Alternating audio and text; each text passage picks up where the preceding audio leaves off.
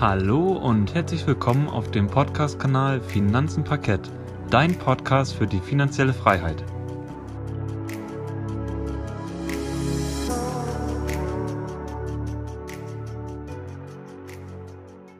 Schön, dass du wieder eingeschaltet hast bei unserem Podcast Finanzen Parkett.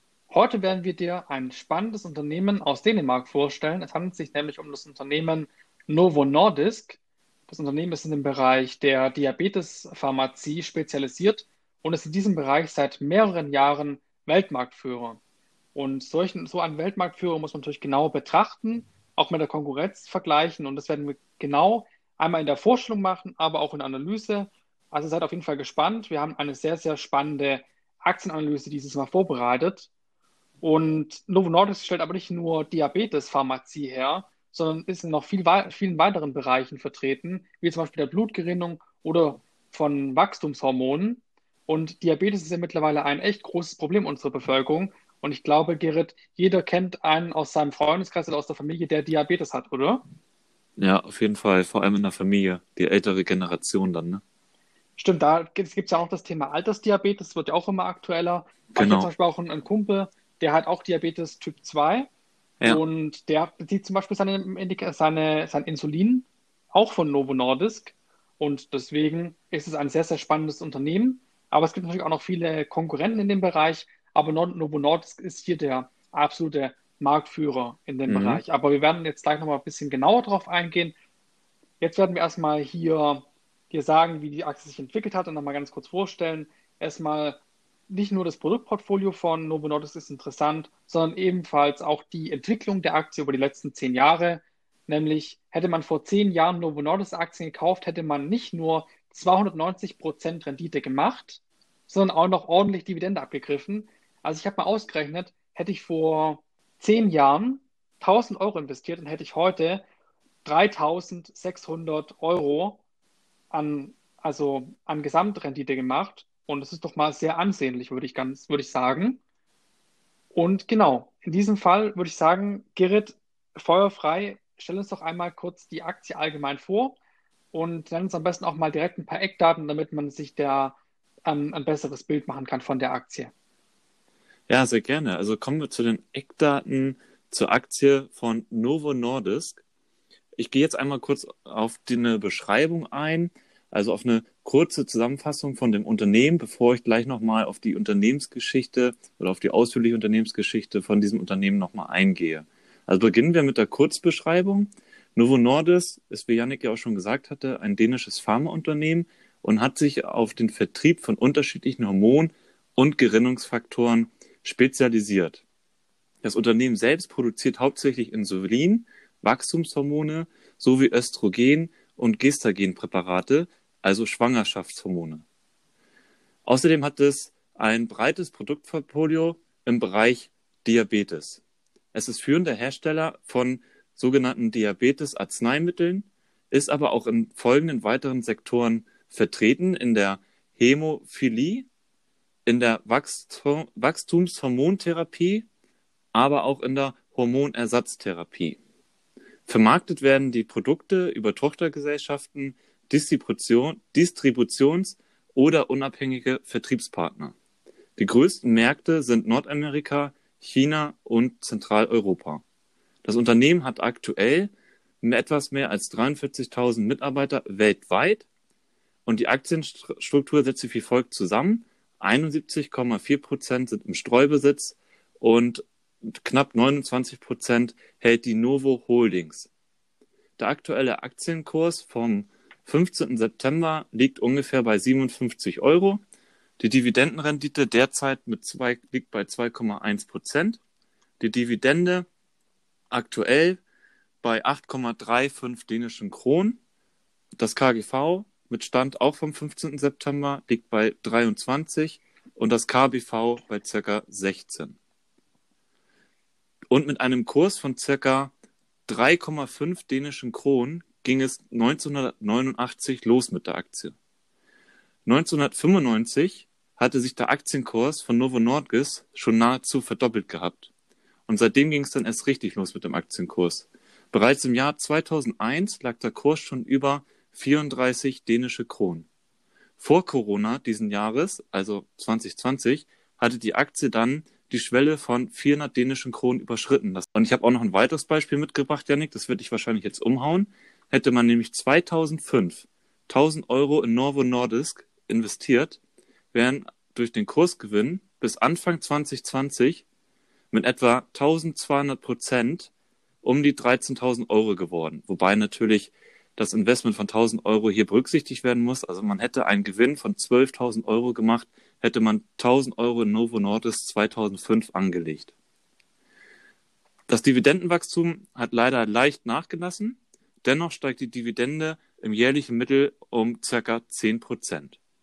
Also man muss ja wirklich mal sagen, das sind doch wirklich schon mal sehr angenehme, oberflächliche Ergebnisse, muss man ja wirklich mal sagen. Ich meine, der Aktienkurs hat sich einfach entwickelt.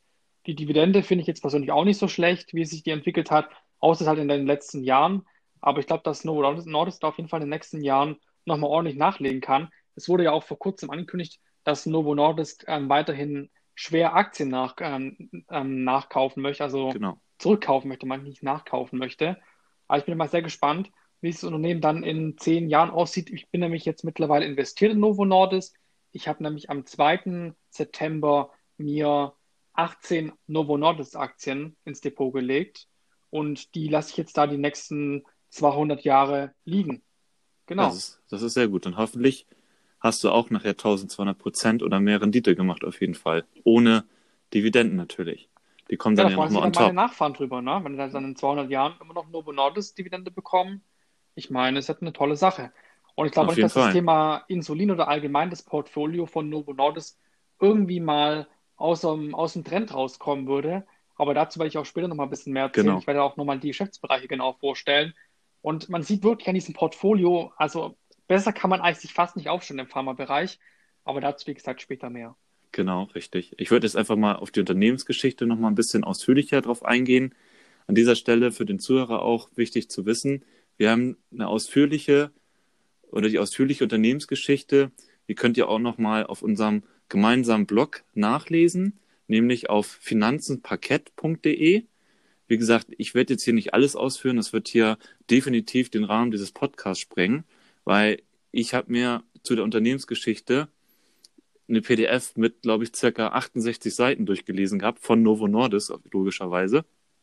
Und die habe ich natürlich auch versucht, stark zusammenzufassen. Und wie gesagt, auf finanzenparkett.de könnt ihr dann nochmal die vollständige Unternehmensgeschichte von Novo Nordisk nachlesen. Aber jetzt starte ich einmal mit der Kurzzusammenfassung. Also die Geschichte von Novo Nordisk geht auf das Jahr 1922 zurück, als August und Marie Krog auf dem Weg, auf dem Seeweg meine ich, in die Vereinigten Staaten von Amerika kamen. August Krog ist Professor an der Universität in Kopenhagen gewesen und hat im Jahre 1920 den Nobelpreis für Physiologie erhalten. Das Paar ist von Forschern einer Universität nämlich eingeladen worden, damit dieser August Krog von seinen medizinischen Forschungsarbeiten berichten, aber auch lehren kann. Und während ihrer USA-Tour haben sie halt immer wieder Berichte über Menschen mit Diabetes gehört, die dann wiederum mit Insulin behandelt wurden. Und Insulin ist quasi ein Hormon, welches von zwei kanadischen Forschern 1921 entdeckt worden ist. Und das Interessante ist, dass die Marie Krog starkes Interesse an der Behandlung der Patienten hatte, weil sie selbst hatte Patienten mit Typ 2 Diabetes. Und Marie Krog war 1914 die vierte Dänin, die quasi ihren Doktor in Medizin machte. Außerdem behandelte sie in ihrer Praxis Patienten mit Typ 1. Entschuldigung, da hatte ich mich eben versprochen. Und während dieses Aufenthalts in den USA schrieb halt August Krog an einen Professor in Toronto, wo das erste Insulinextrakt nämlich hergestellt worden war. Parallel dazu schrieb dann wiederum die Marie Krog an einen Kollegen in Kopenhagen, der Apotheker war und hatte bis dato auch eine sehr präzise Blutzuckermessung entwickelt. Und in dieser Nachricht ging es halt darum, dass sich der, der August Krog sich die Erlaubnis geholt hat von einem Professor in Toronto, weil dort ja das erste Insulinextrakt hergestellt worden äh, war, hat er sich die Erlaubnis geholt, das mit nach Dänemark zu nehmen, diesen, ich sag mal, Herstellungsprozess. Und die Marie hat sich quasi dann diesen ähm, Doktor so ein bisschen äh, den Apotheker quasi eingebunden, um halt gemeinsam dann nachher in Dänemark Insulin herstellen zu können. Also der eine hat quasi die Erlaubnis sich eingeholt und der andere dann nachher oder sie dann die Kompetenz von der Apotheker in Dänemark. Und Ende des Jahres, quasi 1922, kehrte dann das Paar nach dem Treffen in Toronto nach Kopenhagen zurück mit der Erlaubnis für die Herstellung und den Verkauf von Insulin in Skandinavien. So, als erstes musste dann erstmal jedoch noch sehr viel Zeit und Kraft in die Forschung gesteckt werden. Das Vorgehen kostet natürlich eine Menge Geld und so entschied sich quasi diese Frau Krog, sich an einem Unternehmer zu wenden. Und der hatte nämlich das bis dato das Unternehmen Leo Pharmaceutical Products. Und der wurde dann nachher überzeugt von diesem Vorhaben, also von der Frau Krog und diesem Apotheker, Insulin herzustellen. Und somit ähm, wurde, wurden dann die Forschungsarbeiten von diesem Unternehmer natürlich unterstützt, aber unter einer Bedingung, dass quasi das erste Insulinprodukt Leo unter dem Namen Leo vertrieben werden sollte. Und Leo steht dabei im Lateinischen für Löwe. Und dann im Jahr 1923 wurde dann nach sehr viel harter Arbeit und ja, nach der ersten, nach, nach der ersten Herstellung von Insulin wurde dann 1923, das ist auch das Gründungsjahr von Novo Nordisk, das Unternehmen Nordisk Insulin Laboratorium gegründet. Man muss nämlich wissen, später hat sich dieses Duo, sage ich mal, im Verlaufe der Geschichte nämlich zwei Brüder mit ins Boot geholt. Der eine war quasi ebenfalls Apotheker und hat quasi diese chemischen Prozesse oder die allgemein diese Prozesse, die bei der Herstellung ablaufen, überwacht und analysiert. Und der andere Bruder hat quasi, weil er Entwickler war für größere Anlagen und Maschinen, hat er quasi dann diese Kompetenz dafür für die, für die Herstellung von Insulin natürlich bereitgestellt gehabt. Und irgendwann mal hat aber diese Zusammenarbeit zwischen, sage ich mal, diesen vier Personen nicht mehr gepasst. Und daraufhin haben dann quasi die Brüder sich so ein bisschen wieder getrennt und haben dann 1925 das Unternehmen Novo Therapeutics Laboratorium gegründet. Also wir haben dann quasi zwei Unternehmen, die Insulin herstellen. Das eine dann Novo Therapeutics Laboratorium von den Brüdern und das andere hieß dann, wie gesagt, Nordis Insulin Laboratorium. Ja, und im späteren Verlauf haben sie natürlich immer weiter an Insulin geforscht, parallel dann auch irgendwann mal an weiteren, ja, wie soll ich sagen, Produkten wie Enzymen und Wachstumshormone etc.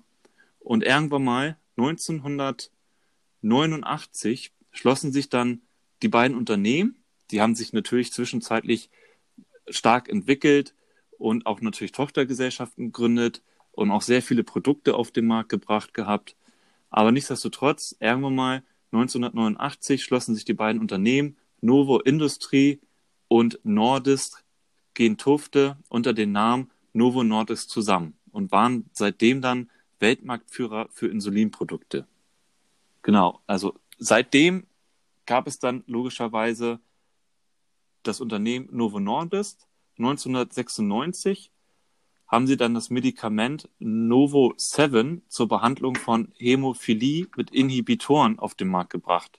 Bei Hämophilie, äh, Hämophilie handelt es sich nämlich um eine Erbkrankheit, bei der die Blutgerinnung gestört ist. Und ein Inhibitor ist nämlich ein Hemmstoff, das kann chemischer, biologischer oder physikalischer Natur sein. Und dieser Hemmstoff, der wirkt nämlich so, dass jetzt eine oder mehrere Reaktionen, die im Körper stattfinden, so beeinflusst werden, dass diese verlangsamt, gehemmt oder verhindert, sogar verhindert werden.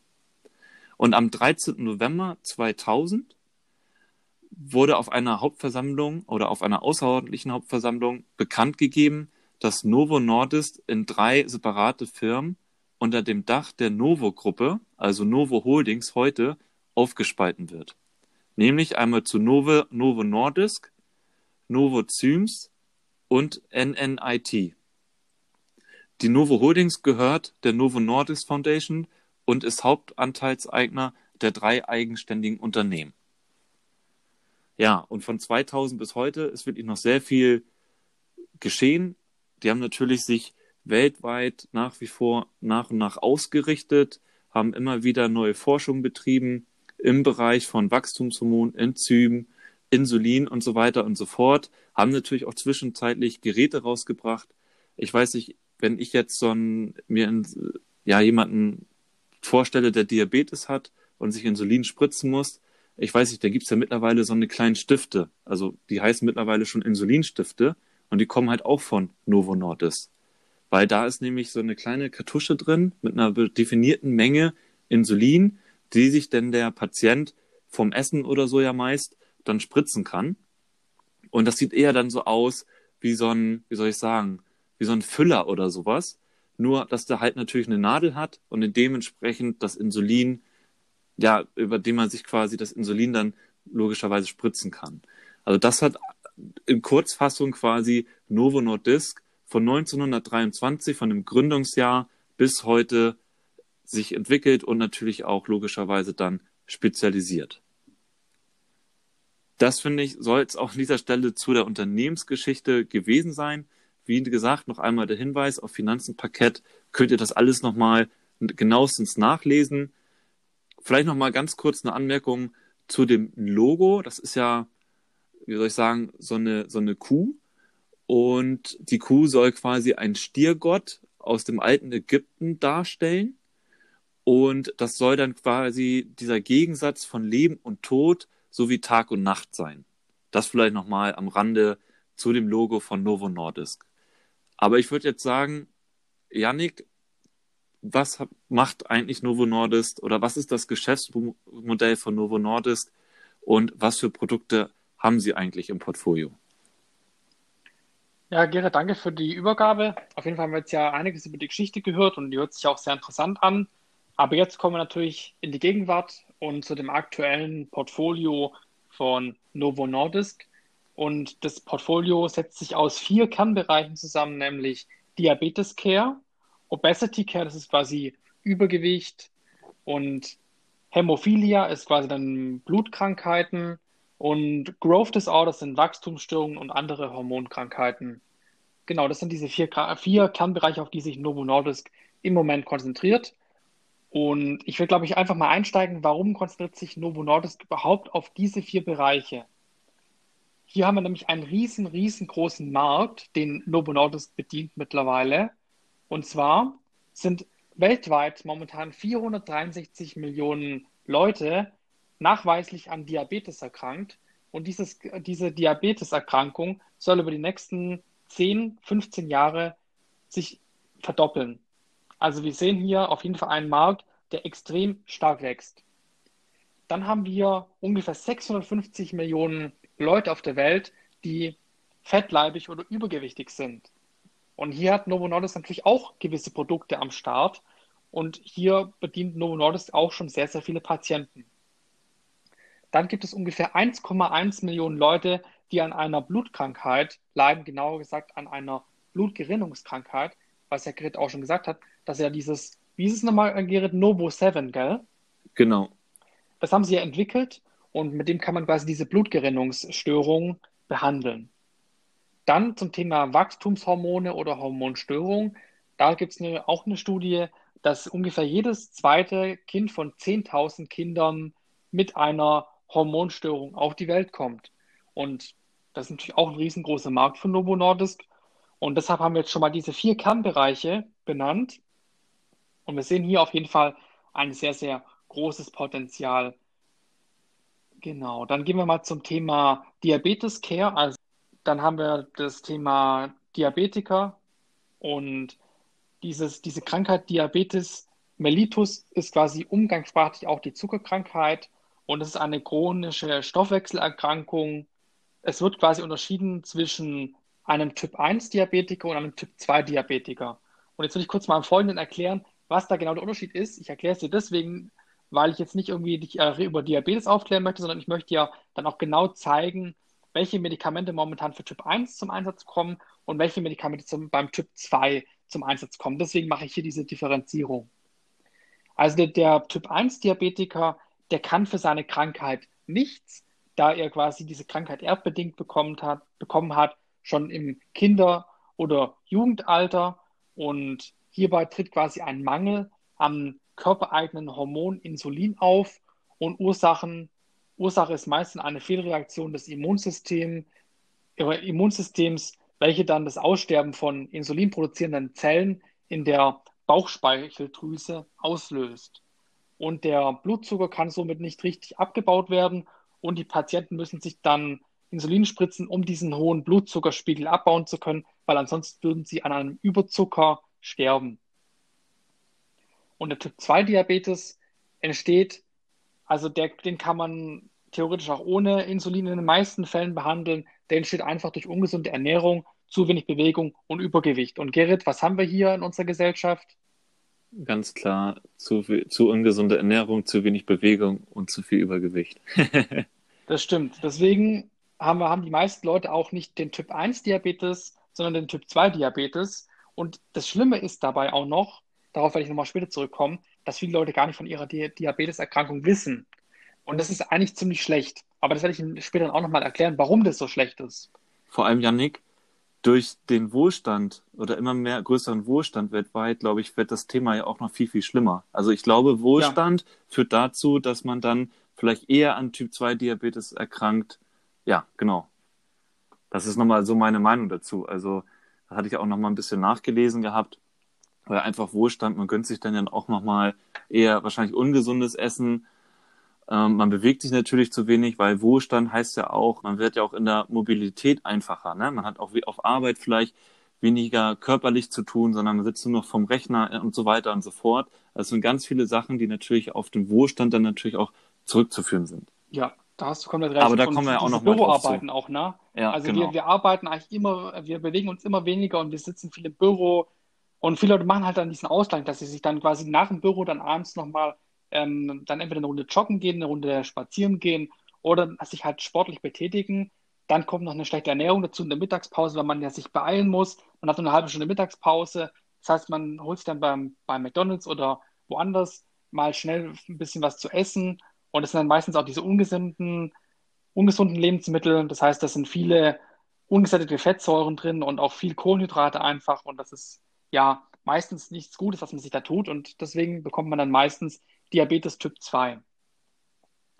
Ja, dann nach einem quasi nach Regel, man kann diese Diabeteskrankheit auch durch körperliche Aktivität oder durch gesunde Ernährung wieder in den Griff bekommen. Aber in den meisten Fällen ist es leider so, dass man auch beim Typ 2 Insulinspritzen benötigt. Und wer stellt diese Insulinspritzen her und wer stellt das Humaninsulin her? Novo Nordisk. Und deswegen will ich jetzt auch nochmal hier ganz klar sagen an der Stelle, erstens, wir betreiben hier keine Anlageberatung und zweitens, die ganzen Studien, die über Diabetes und so weiter betrieben werden, werden auch von Novo Nordisk finanziert. Das heißt, hier kann auch ein Interessenkonflikt stattfinden. Also wir haben auch die Studien zwar versucht, Unabhängige davon zu nehmen, aber es ist meistens so, dass diese Studien einfach von Novo Nordisk auch im Hintergrund finanziert werden, leider. Weil Novo Nordisk einfach der Marktführer ist im Bereich Diabetes und ist natürlich daran interessiert, dass dieser Markt dementsprechend sich gut entwickelt. Also weltweit leben im Moment, wie ich ja schon gesagt habe, etwa 463 Millionen Menschen mit Diabetes. Aber diese Zahl könnte noch viel, viel höher sein, da vielen Studien zufolge nur einer von zwei Diabetikern überhaupt weiß, dass er diese Krankheit hat. Und das große Problem ist, wenn man, diese, wenn man nicht weiß, dass man diese Krankheit hat und man nichts dagegen tut, dass quasi Schäden an den Organen oder an anderen Körperteilen auftreten können. Und diese können das Leben natürlich extrem einschränken. Und auch die ich glaube, wenn man, wenn man Diabetes hat, steigt auch die Wahrscheinlichkeit, dass man fettleibig wird und dass man einen Schlaganfall bekommt. Also Novo Nordisk blickt quasi hier auf einen riesigen Markt, der sich bis 2040 laut eigenen Aussagen auf 640 Millionen Diabetiker ausweiten könnte. Und momentan ist Novo Nordisk absoluter Marktführer in dem Bereich, nämlich sie haben 29 Prozent der Marktanteile aber sie haben auch die Strategie, langfristig ihren Marktanteil auf 33 Prozent zu erhöhen. Und logischerweise macht diesen, dieses Unternehmen, wie wir dann auch dir später noch vorstellen werden, in der Umsatzverteilung, also auch in der Finanzanalyse, die wir dann noch machen werden an diese, an diese Vorstellung jetzt hier, dass dieses Unternehmen halt den meisten Umsatz mit seinem Insulingeschäft macht, also mit dem Diabetes Care Bereich. Und dieses Geschäft ist sehr profitabel, da stetige Cashflows garantiert und auch die Margen für Novo, Nord für, für Novo Nordisk sehr hoch sind, trotz steigender Konkurrenz. Und momentan ist Novo sogar dabei, eine Stammzellentherapie für Diabetespatienten zu, äh, zu entwickeln mit dem Typ 1, damit man quasi diese Patienten dauerhaft heilen kann. Sie würden sich quasi damit ja das eigene Geschäftsmodell kaputt machen, aber trotzdem forschen sie in diesem Bereich, um quasi dann Therapiemöglichkeiten anzubieten für den Diabetes Typ 1. Und ihre absoluten Favoritenprodukte sind einfach ganz normal dieses Humaninsulin und auch von den Insulinpens oder wie, wie, hast du gesagt, Insulinstiften, ähm, Gerät, ja, diese Füller. du schon gesprochen kennst hast. Du diese, genau. Ich weiß nicht, ob du die früher aus der Schule kennst, diese Lami-Füller oder so heißen die? Kennst du die? Ja, ja, kenne ich. Und so sehen die quasi aus, nur mit einer kleinen, äh, hauch, hauchfeinen Nadel halt, ne? Mit der du dann wiederum mhm. dieses Insulin, ich nenne mal in Anführungszeichen als Kartusche dann oder als Dosis dann in, ähm, dir spritzen kannst, genau. Ja, und das sind einfach die absoluten Kernprodukte von Novo Nordisk, einmal Humaninsulin und die Insulinpens. Aber das Produktportfolio könnte in den nächsten Jahren in dem Bereich noch einen absoluten Gamechanger bekommen. Und das ist auch so einer der Gründe gewesen, weshalb ich da investiert habe. An dieser Stelle nochmal keine Anlageberatung. Wir sprechen nämlich jetzt hier von dem Medikament ähm, Ribelsus. Und das ist quasi ein Medikament zur oralen Einnahme, also dass man das über den Mund einnimmt, für den Diabetes Typ 2. Und dieses Medikament könnte allein in Zukunft ähm, 7 Milliarden US-Dollar jährlich in den USA erwirtschaften. Und ich will gar nicht auf die ganze Welt hochrechnen. Aber dieses Medikament ist ein, könnte ein absoluter Gamechanger werden für Novo Nordisk. Und ich meine, da kann man sich dann natürlich als Aktionär auch absolut über Dividendenerhöhungen und andere Sachen freuen. Und deswegen habe ich auch hier investiert. Ja. Und dieses Medikament befindet sich aktuell in der vierten Phase der Entwicklung und könnte also bald auf den Markt kommen. Dann habe ich jetzt das Thema ähm, Diabetes Care abgeschlossen und ich werde weitergehen zum Thema Obesity Care, also Übergewicht oder Fettleibigkeit. Und das Thema Übergewicht gerät leider immer mehr in den Fokus in unserer aktuellen Gesellschaft. Immer mehr Menschen werden heutzutage übergewichtig und es kommt einerseits durch die schlechte Ernährung und durch die geringe Bewegung, die wir nur noch haben in unserem Alltag. Und dadurch entsteht quasi in den meisten Fällen wirklich akutes Übergewicht bei vielen Menschen. Und zur, zur Lösung quasi dieses Übergewichtsproblems entwickelt Novo Nordisk verschiedene Behandlungsmethoden, aber auch Medikamente, die quasi den Gewichtsverlust im Endeffekt beschleunigen. Und das bekannteste Mittel aus dem Hause Novo Nordisk ist nämlich das GLP-1-Medikament, welches quasi drei Hormone aus drei Hormonen besteht, die dann quasi das, den Appetit regulieren. Und die sind nämlich Grelin, Leptin und Glucagon also GLP. Und die Kombination dieser drei Hormone reguliert quasi deinen Appetit und hilft dir lang, langfristig an Gewicht zu verlieren. Und das Medikament wird unter dem Namen Saxenda vertrieben. Aber Novo Nordisk forscht in diesem Bereich intensiv im Moment und es kann gut sein, dass in den nächsten Jahren hier noch sehr, sehr, sehr viele weitere Medikamente kommen, weil die Pipeline von Novo Nordisk ist auch in diesem Bereich sehr, sehr voll. Aber wenn dich das genau interessiert, dann schau auf jeden Fall auf unserer Webseite vorbei, finanzenparkett.de bei der Novo Nordus Analyse. Da haben wir dir alles nochmal im Detail aufgelistet. Aber wenn ich jetzt auf alles eingehen würde, dann würde ich einfach den Rahmen hier komplett sprengen. Dann kommen wir zum dritten Geschäftsbereich von den vier Geschäftsbereichen, nämlich zu der Hämophilia, also der Blutgerinnungsstörung. Das ist quasi eine, ja, eine Erbkrankheit, die ein X-Chromosom betrifft. Und es ist quasi eine äh, Blutgerinnungsstörung. Und die, das bedeutet quasi, dass Menschen mit dieser Krankheit länger bluten und somit bei kritischen Verletzungen deutlich mehr Blut verlieren als andere Patienten. Und Schätzungen zufolge ist etwa einer von 10.000 Menschen von Hämophilie betroffen und weltweit leben im Moment etwa 450.000 Menschen mit Hämophilie. Und die gute Nachricht ist aber, dass diese Krankheit mittlerweile sehr gut behandelt werden kann.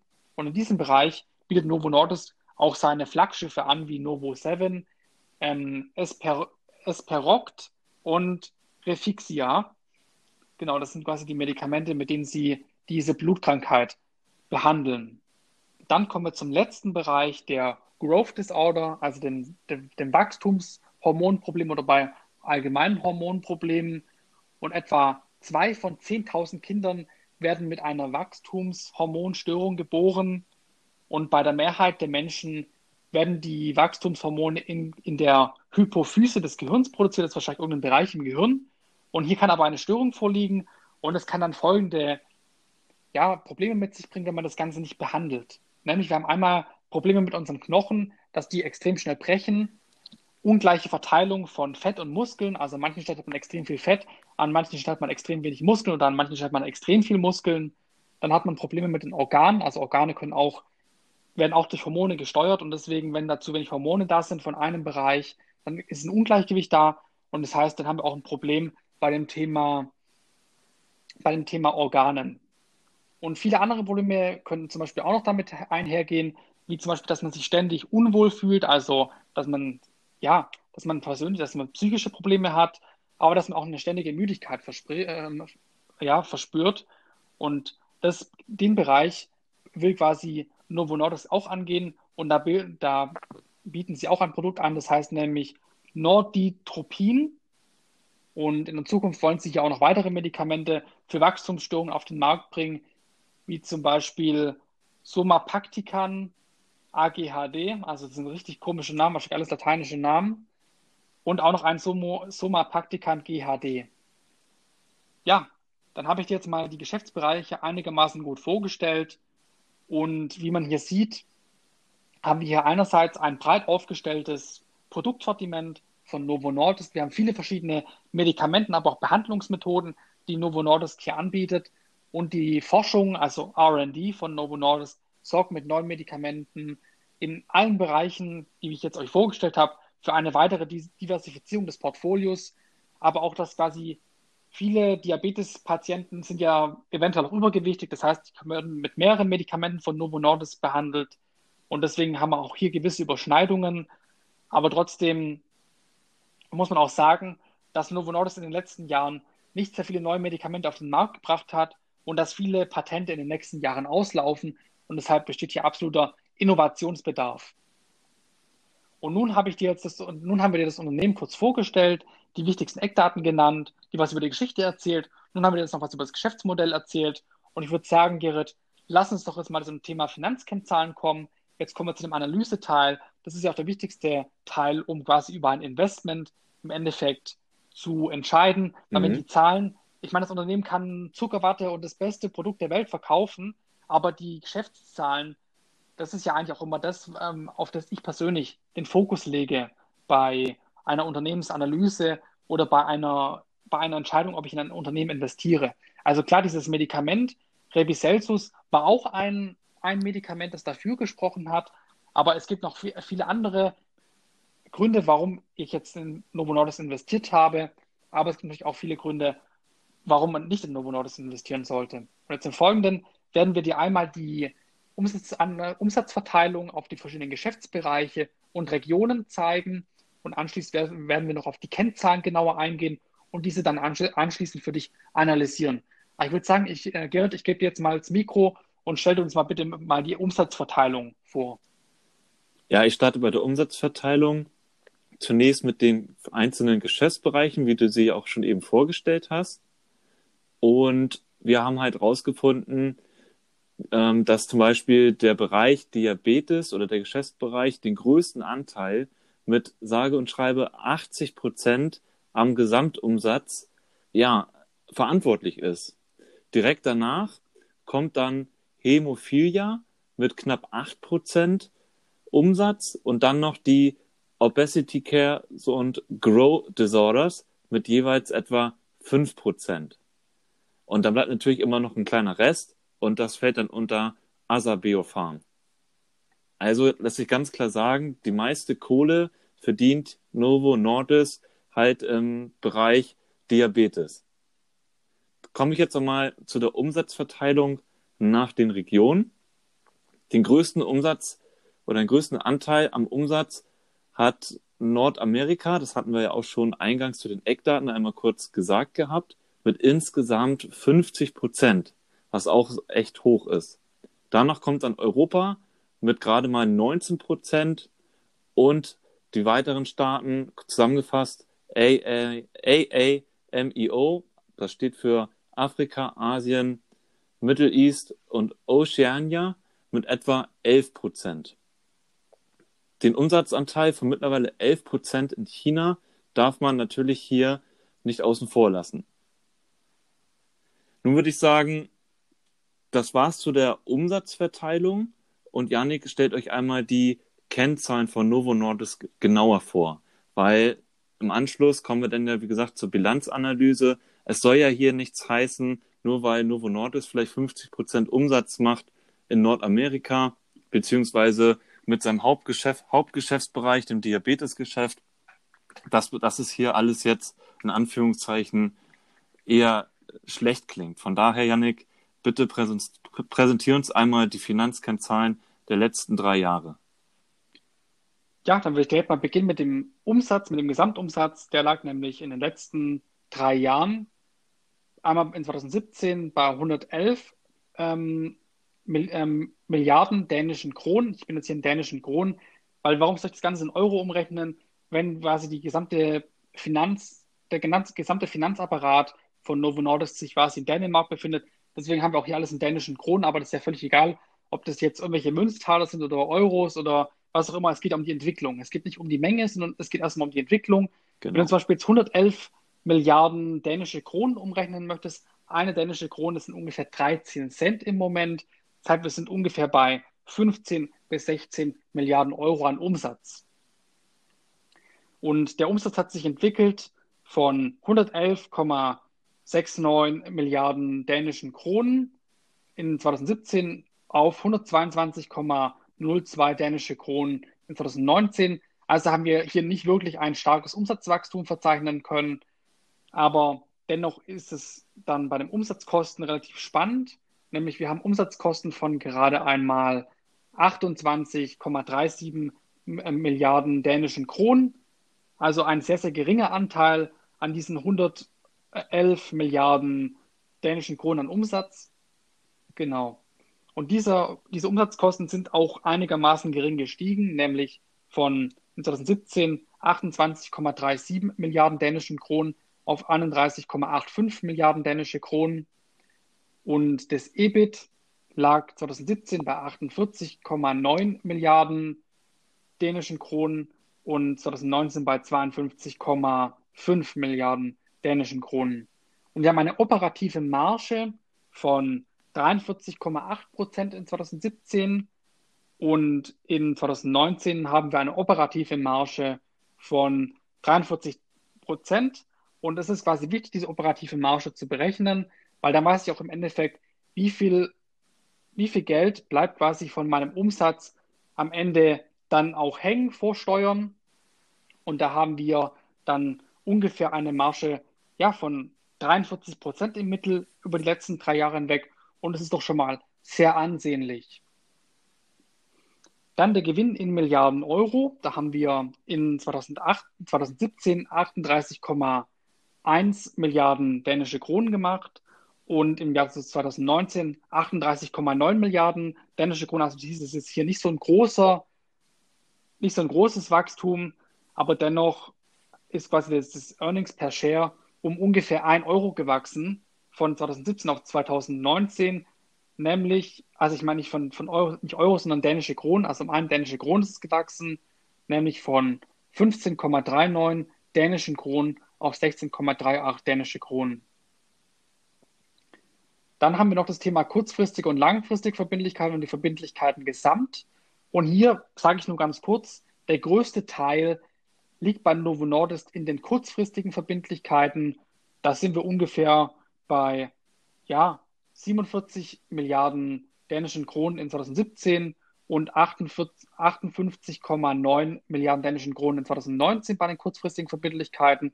Und die langfristigen Verbindlichkeiten liegen nur bei 5,5 Milliarden dänischen Kronen und in 2019 bei 9,1 1 Milliarden dänischen Kronen.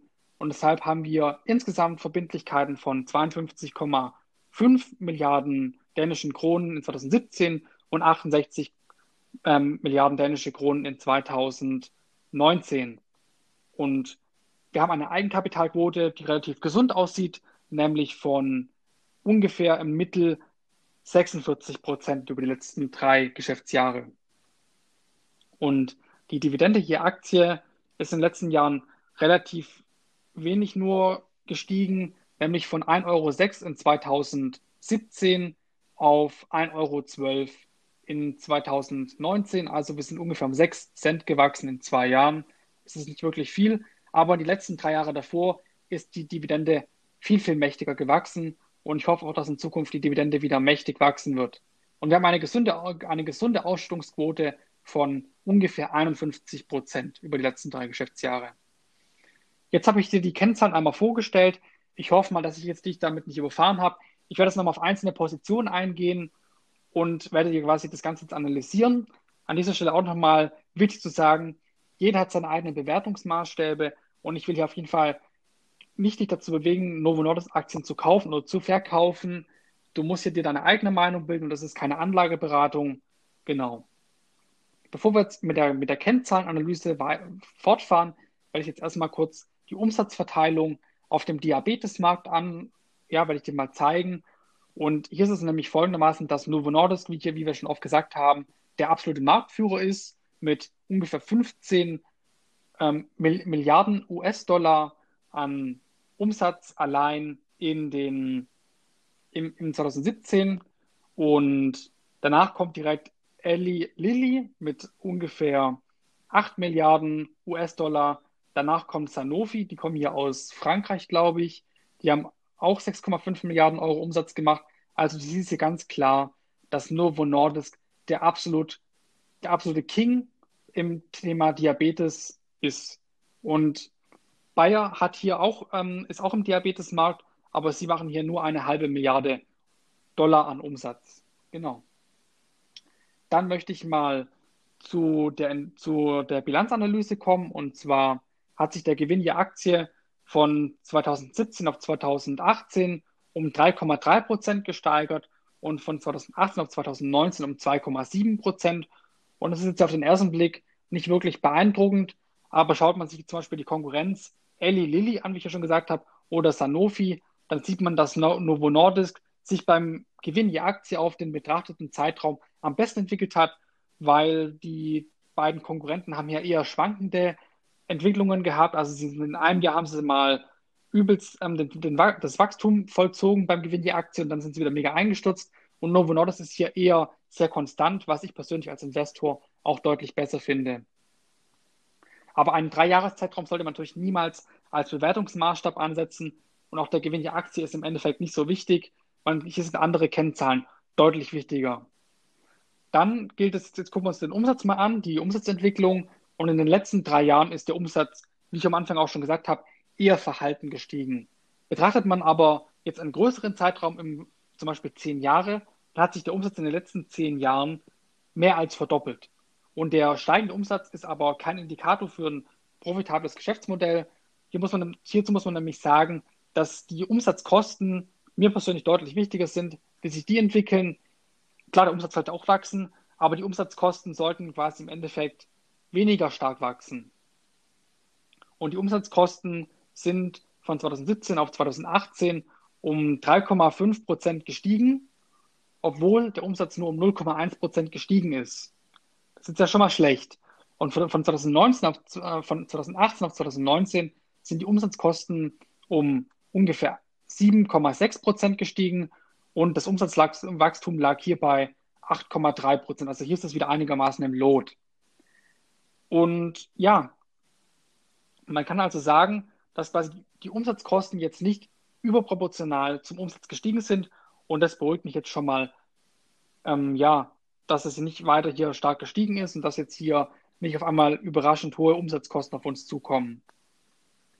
Jetzt haben wir den Umsatz genauer betrachtet, aber wie viel bleibt denn jetzt letztendlich vom Umsatz an Gewinn übrig? Und hierfür müssen wir jetzt quasi die Nettomarge berechnen, also der Gewinn durch den Umsatz. Und die Nettomarge lag in den letzten drei Jahren bei etwa 34 Prozent und die Konkurrenz Eli Lilly erzielt hier deutlich niedrigere, niedrigere Nettomargen mit etwa 20 Prozent im Mittel und Sanofi erzielt sogar noch eine deutlich niedrigere, niedrigere Nettomarge von gerade mal 11 Prozent im Durchschnitt über die letzten drei Jahre. Also wie man sieht, Novo Nordisk hat hier absolut die beste Nettomarge. Und die Schuldensituation von Novo Nordisk sieht alles in allem auch nicht wirklich tragisch aus. Das Unternehmen hat in den letzten drei Jahren seine Eigenkapitalquote zwar gering gesenkt, aber dieses liegt im Mittel dennoch bei etwa 46 Prozent, was ich persönlich für sehr gesund halte. Also von einer Überschuldung oder von einer hohen Verschuldung kann man hier auf jeden Fall nicht sprechen, meiner Meinung nach. Aber was man im Hinterkopf behalten sollte, ist, dass der hohe Anteil an kurzfristigen Verbindlichkeiten von Novo Nordisk im Vergleich zu den langfristigen Verbindlichkeiten vorliegt. Also hier muss man auf jeden Fall noch mal mehr ins Detail gehen, warum jetzt überhaupt die kurzfristigen Verbindlichkeiten so hoch sind und die langfristigen Verbindlichkeiten im Vergleich so gering sind. Aber das hat mich jetzt bei meinem Kauf nicht weiter beschäftigt, das Thema. Jetzt zum Schluss noch das Wichtigste für uns Dividendenstrategen, wie ich schon immer sage, ist die Dividendenentwicklung ja sehr wichtig und die Dividende von Novo Nordisk ist in den letzten Jahren um durchschnittlich 11,3 Prozent gewachsen. Und man kann aber sehen, dass die Dividende nicht gleichmäßig gewachsen ist, da in den letzten drei Jahren die Dividende lediglich um 3,5 Prozent per annum gesteigert wurde. Und das ist eher unterdurchschnittlich.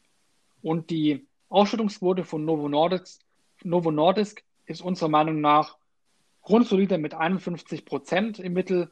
Und damit bleibt das Unternehmen ja, hat am Ende noch genug Barmittel zur Verfügung oder Gewinn übrig, damit sie weiterhin profitabel in neue Medikamente investieren können oder in die Forschung investieren können oder in ähnliches.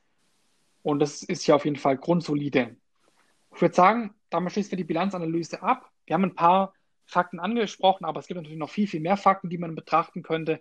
Aber das würde auch den ganzen Rahmen hier von dem Podcast sprengen. Ich meine, wir sind jetzt schon bei, bei ungefähr 49 Minuten Aufnahme.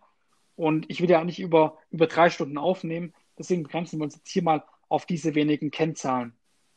Und jetzt wird der Gerrit euch nochmal ein paar Pro- und Kontra-Argumente für oder gegen ein Investment in Novo Nordisk zusammenfassen. Genau, ich starte mit Pro. Vorab möchte ich aber noch einmal kurz erwähnen, natürlich sind hier ein paar Sachen bei, die kann man so ein bisschen vielleicht zweideutig betrachten. Nichtsdestotrotz, es wird hier aus, sage ich mal, Investor- oder Aktionärssicht geguckt. Also ich starte einmal mit Pro, also für ein Investment in Novo Nordisk, sage ich mal so. Also die Kursentwicklung in Bezug auf die letzten Jahre, hier natürlich nicht ein Zeitraum von, keine Ahnung, zwei Jahren, sondern schon ein bisschen länger, von mehr als zehn Jahren, war die Kursentwicklung kurz zusammengefasst wirklich sehr gut. Der Weltmarktführer ist hier äh, Novo Nordisk in den Diabetes-Arzneimitteln. Die Bereiche, die Novo Nordisk abdeckt, sind einmal die Diabetes, Hämophilie, die Wachstumshormontherapie oder der, der Hormonersatztherapie. Das Unternehmen hat sich natürlich ganz klar spezialisiert auf die Hormon- und die Gerinnungsfaktoren und die Produkte sind kurz zusammengefasst natürlich Insulinprodukte, Produkte im Bereich von Wachstumshormonen sowie Östrogen, aber auch Gestagenpräparate, wie wir ja auch schon eingangs erwähnt hatten. Das Dividendenwachstum, Janik hatte jetzt hier elf, bisschen mehr als 11 Prozent ähm, kommuniziert gehabt. Das liegt natürlich immer an dem Zeitraum, den man hier betrachtet, aber war über die letzten Jahre jährlich um circa 10 Prozent gestiegen. Jetzt zu diesen, ich sag mal, Anführungszeichen eher zweideutigen Sachen. Für mich oder für uns als Investor ist es natürlich positiv zu wissen, dass jährlich die Zahl der Diabeteserkrankten natürlich zunimmt. Dann der Mensch, der wird ja auch jährlich oder ja, jährlich lebt er einfach länger durch die, zum einen natürlich durch die, ähm, durch den technologischen und natürlich auch medizinischen Fortschritt. Dann natürlich auch der demografische Wandel, der ja stattfindet. Also es werden immer mehr Menschen und die Menschen werden immer älter. Und dann natürlich noch der Trend, wie Yannick ja auch schon ähm, gesagt hatte, zum Bewegungsdefizit und Übergewicht durch eine fortschreitende ja, Digitalisier Digitalisierung, Automatisierung und natürlich auch diese Mobilität, die es natürlich einfacher macht, die führen natürlich dazu, dass es ja, einfach mehr Diabeteserkrankte gibt, die natürlich dann irgendwie behandelt werden müssen. Das Unternehmen an sich hat auch einen richtig guten Ruf, habe ich gelesen, in der Welt, also in Bezug auf Nachhaltigkeit und natürlich auch bei den Patienten über die Medikamente und bei den eigenen Mitarbeitern. Also sie unterstützen, keine Ahnung, die Mitarbeiter wirklich sehr gut. Sie haben ein breites, wie soll ich sagen, Produktportfolio an verschiedenen ja, Fortbildungen, also intern als auch extern. Sie unterstützen, sie zahlen wirklich sehr gute Gehälter und auch die Mitarbeiter dürfen auch an dem Unternehmensgewinn, sage ich mal so, teilhaben in Form von ja, Mitarbeiterprogrammen, wie zum Beispiel vergünstigt Aktien kaufen oder sowas. Also das ist alles für ein, spricht alles für ein Investment, sage ich mal so, in Novo Nordis. Jetzt kommen wir natürlich auch in Anführungszeichen zu den Schattenseiten, wenn man sich natürlich auch mal die Bilanzen, die Bilanz nochmal betrachtet oder auch die Umsatzverteilung nach Region, da ist natürlich Novo Nordisk sehr stark abhängig vom US-Markt. Da erzielen sie ja natürlich oder äh, einen Umsatz von mehr als 50 Prozent und auch fast nur ausschließlich über die Insulinprodukte. Da wissen wir ja, dass, die, dass das Diabetesgeschäft, worunter das natürlich fällt, 80 Prozent am Gesamtumsatz macht und davon natürlich oder nicht davon, aber in Summe macht dann auch 50 Prozent der US-Markt am Gesamtumsatz. Der US-Markt hat natürlich dadurch auch einen sehr starken Einfluss auf die Preisentwicklung, fällt nämlich dieser negativ aus. So hat das natürlich auch einen sehr großen Anteil auf die Kennzahlen, weil wie eben schon gesagt, 50 Prozent an Umsatz wird dort halt gemacht. Und wenn natürlich jetzt da zu einem starken äh, zu einer negativen Preisentwicklung kommt, dann betrifft es logischerweise auch die, die, die anderen Kennzahlen, eher im negativen Sinne. Dann gibt es natürlich auch den auslaufenden Patentschutz. Also Patente sind halt nur ein Zeitraum X quasi bestehen sie und danach darf man in Anführungszeichen kopieren und das birgt natürlich auch weitere Gefahren, dass natürlich auch Wettbewerber, die schlafen sowieso nicht, dass hier Marktanteile nach wie vor abgegriffen werden. Derzeit hat natürlich im Insulingeschäft, meine ich, war das, Janik, oder? Ähm, genau. Novo Nordisk 29 Prozent Marktanteil. Sie wollen es auf 33 Prozent ausbauen. Nichtsdestotrotz, die, wie gesagt, die, die Wettbewerber, die schlafen nicht. Und da hatte Janik ja auch schon einige von vorgestellt. Da muss man natürlich, oder da muss natürlich Novo Nordisk natürlich aufpassen, weil Sanofi, dann auch Pfizer, Bayer, Merck, AstraZeneca oder Eli Lilly, die sind natürlich dabei, auch hier Marktanteile abzugreifen, weil, wie wir wissen, das ist dann doch auch für die Zukunft ein sehr profitables Geschäft. Dann, wie ich ja eben schon erwähnt hatte, das Diabetesgeschäft, jetzt wiederhole ich mich wahrscheinlich an der Stelle, macht natürlich einen Anteil von 80 Prozent am Gesamtumsatz. Und ein weiterer oder der letzte negative Punkt aus unserer Sicht ist die dänische Quellensteuer auf Dividenden. Die beträgt nämlich derzeit 27 Prozent.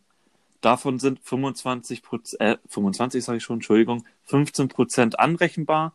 Das heißt, die anderen 12 Prozent muss man sich dann vom dänischen Fiskus zurückholen.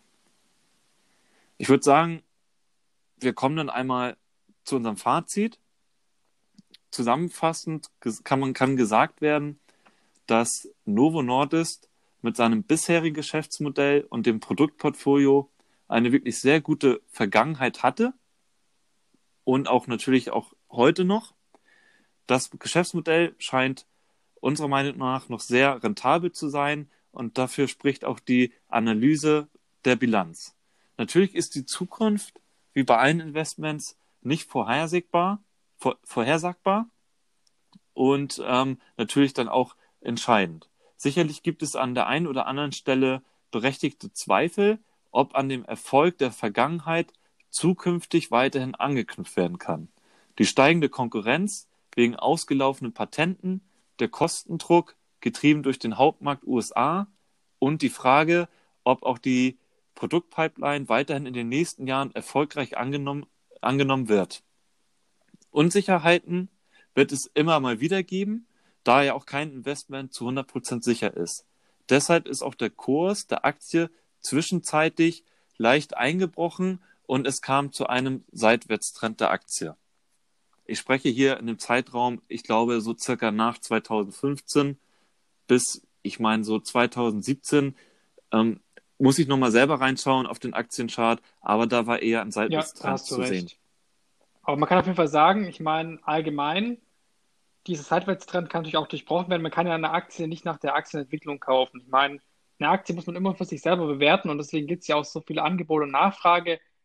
Der Markt, ja, der, der aktuelle Kurs ist immer das, das Ergebnis aus der Angebot und Nachfrage. Es gibt Leute, die finden Novo Nordisk mega, mega geil und kaufen die Aktie wie, wie wild. Und es gibt Leute, die sagen vielleicht, oh, guck mal, die letzten drei Jahre, ich meine, es ist nicht viel passiert bei der Aktie. Eventuell will ich mein Kapital doch woanders anlegen, gewinnbringender anlegen. Aber meine Strategie oder auch unsere Strategie ist ja auch die Dividendenstrategie. Und ich glaube, dass man über die Jahre hinweg mit Buy and Hold wahrscheinlich hier einfach ja, auf einen wachsenden Markt auf jeden Fall zu, zublicken kann. Vor allem, weil auch der Wohlstand immer weiter steigen wird und die Lebenserwartung steigen wird und auch der allgemein, dass viel mehr Menschen an Diabetes erkranken. Und das ist ja auch somit dieser Hauptumsatzträger, mit dem Novo Nordisk quasi sein, seine, sein, seine Gewinne im Endeffekt einfährt und auch schon über Jahre hinweg profitabel ist. Und warum sollte sich das Ganze von heute auf morgen ändern? Ich meine, selbst wenn die Leute arm werden und kein Geld mehr haben, ich meine, es wird trotzdem Leute geben, die Diabetes haben und die Insulin nehmen müssen. Also das Ganze ist für mich ein sehr, sehr sicheres und für mich ist Novo Nordisk wirklich ein absoluter Bunker, ein Dividendenbunker, weil dieses Geschäftsmodell ist einfach meiner Meinung nach sehr, sehr bombensicher. Also ich meine, die Nachfrage nach Hormonen oder nach Insulin und so weiter, das ist relativ konstant. Und auch wenn die Weltbevölkerung weiter wächst und so weiter, dieser Bedarf wird immer weiter steigen. Und Novo Nordisk befindet, befindet sich meiner Meinung nach hier auf einem absolut guten Kurs. Und ich bin auf jeden Fall gespannt, was die Zukunft bringt. Aber klar, man kann es natürlich auch mit so einem Investment verschätzen. Und Novo Nordisk kommt ja nicht vom Fleck und bringt keine neuen Medikamente raus. Und im Endeffekt laufen dann nachher die Patente aus und die Konkurrenz fängt an, sich alle Marktanteile wegzuschnappen. Ne? Hast du auch schon gesagt, Gerrit. Genau. Ich glaube, dass auch bezüglich diesem Corona-Lockdown zum Beispiel dass viel, mehr, viel, viel mehr Leute im Endeffekt nochmal Diabetespatienten werden oder krank werden eventuell, weil man sich ja noch, noch weniger bewegt hat im Lockdown. Viele Leute sind zu Hause gesessen, diese auch immer, wie ist es nochmal, Stay Home oder sowas. Mhm. Oder wir bleiben zu Hause oder sowas. Genau. Ich meine, wenn du dich noch halt noch weniger bewegst und auch nicht dich nicht mehr bewegen darfst, dann fängst du ja theoretisch an, ich, ich meine, ich habe es auch bei mir bemerkt, ich habe ich hab im Corona-Lockdown drei Kilo zugenommen.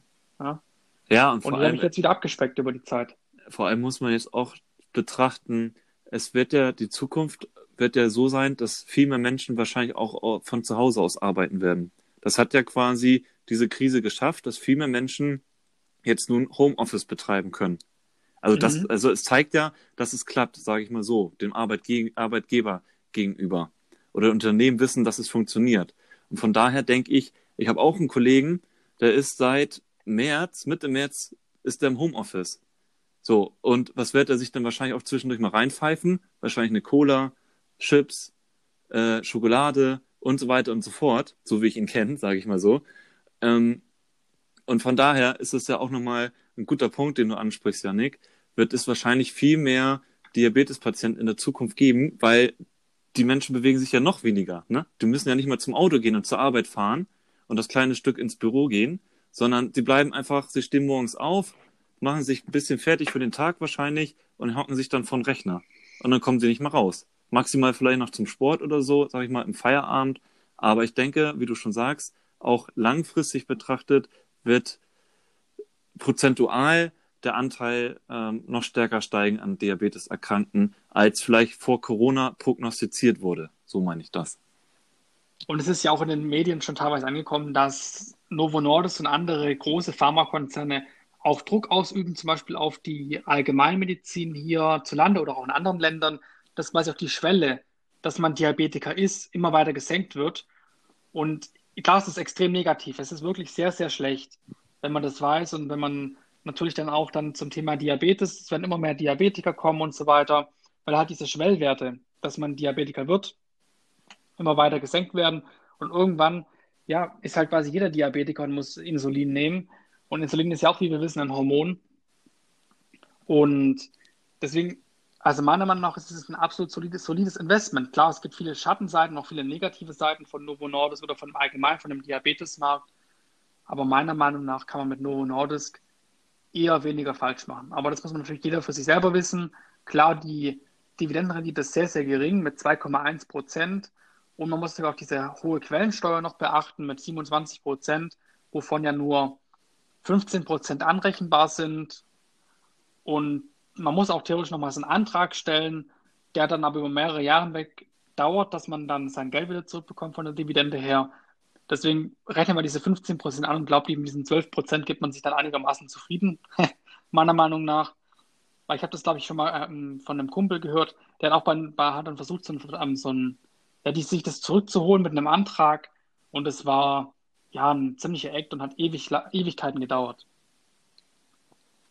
Ja, und meiner Meinung nach ist Novo Nordisk im Moment ein absoluter Kauf. Wir haben ein Aktienrückkaufprogramm und das Unternehmen hat in Q1, also 2020 und auch in Q2 seine Umsätze immer weiter gesteigert. Und ich glaube, wir werden dieses Jahr ein sehr gutes Geschäftsjahr sehen von Novo Nordisk, aber auch in den nächsten Jahren meiner Meinung nach. Und deswegen habe ich mir die Aktie langfristig ins Depot geholt, weil ich hier auf jeden Fall auch nochmal großes Potenzial nach oben sehe, vor allem durch die ganzen Medikamente, die sie jetzt dann in der Pipeline haben. Eventuell gibt es dann auch nochmal viele Umsatzträger in den nächsten Jahren. Genau. Also abschließend würde ich doch sagen, Yannick, ich bin der Meinung, wir haben wirklich versucht, alle Facetten zu berücksichtigen zu Novo Nordisk, das bestmöglich vorzustellen, dieses Unternehmen im Bereich der Unternehmensgeschichte, des Geschäftsmodells, der Finanzkennzahlen und natürlich auch Pro und Contra und den Ausblick, würde ich sagen. Ich weiß nicht, Janik, hast du irgendwie ja, noch was zu ergänzen oder so? Ich würde noch ergänzen, glaube ich, ganz wichtig, man kann dieses Unternehmen nicht nur durch einen Einmalkauf erwerben, sondern man kann sich das ganze Glück auch in den Sparplan reinlegen, langfristig, ja. man noch absolut sinnvoll für Buy and Hold, dass man sich auch noch einen Sparplan irgendwann anlegt und sich immer mehr Anteile von diesem Unternehmen kauft über die Zeit hinweg. Und da gibt es ja dann verschiedene Broker, zum Beispiel Trade Republic, Comdirect oder Consorsbank. Da könnt ihr auf jeden Fall gerne mal auf unserem Blog vorbeischauen. Da haben wir euch auf jeden Fall auch noch mal ein paar Berichte dann verlinkt zu Comdirect und Trade Republic, aber auch zur Consorsbank. Genau. Das war es euch von meiner Seite noch an Ergänzung. Okay. Ich glaube, wichtig ist aber nochmal zu sagen an dieser Stelle, dass wir hier halt, wie gesagt, keine Anlageempfehlung machen wollen. Wir wollen niemanden zum Kauf der Aktie oder zum Verkauf, das hatten wir auch zwischendrin nochmal gesagt gehabt, ähm, bewegen. Und natürlich kann es auch sein, ähm, dass man immer mal vielleicht, sag ich mal, irgendwas nicht betrachtet hat oder so. Also man muss sich natürlich immer noch mal einen eigenen Kopf machen über ein Investment, ähm, ja, wie in dem Fall halt Novo Nordisk. Das wollte ich nochmal an der Stelle erwähnt haben. Genau, immer schön diversifizieren und langfristig genau. denken. Und falls ihr dazu mehr Informationen möchtet zu dem langfristigen Denken und auch diversifizieren, könnt ihr auch gerne bei uns auf Instagram vorbeischauen. Dort findet ihr zum Beispiel den Gerrit unter dem Namen Parketthirsch und meine Wenigkeit unter dem Namen Finanzenfuchs. Und unseren Podcast gibt es auf vielen weiteren Plattformen, wie zum Beispiel Spotify, Google Podcast, Apple Podcast und Podimo. Und jedes, jede Podcastaufnahme wird auch auf unserem YouTube-Kanal Finanzen Parkett veröffentlicht und dort kannst du auch wie immer gerne über die Kommentare mit uns in Verbindung treten. Du kannst aber auch gerne einen Kommentar auf unserem Blog hinterlassen, da würden wir uns auch sehr freuen. Finanzenparkett.de ist auf jeden Fall mal ein Blick wert, meiner Meinung nach. Und an dieser Stelle würde ich einfach sagen, vielen Dank für deine Aufmerksamkeit. Wenn dir der Podcast gefallen hat, dann hinterlass uns doch gerne eine Bewertung oder einen Follow. Schön, dass du zugehört hast und vielen Dank, dass du bis zum Ende dran geblieben bist. Wir verabschieden uns für diese Folge und wünschen dir noch einen schönen Tag. Mach's gut und weiterhin viel Erfolg auf dem Weg zur finanziellen Freiheit. Bis zum nächsten Mal und auf Wiederhören.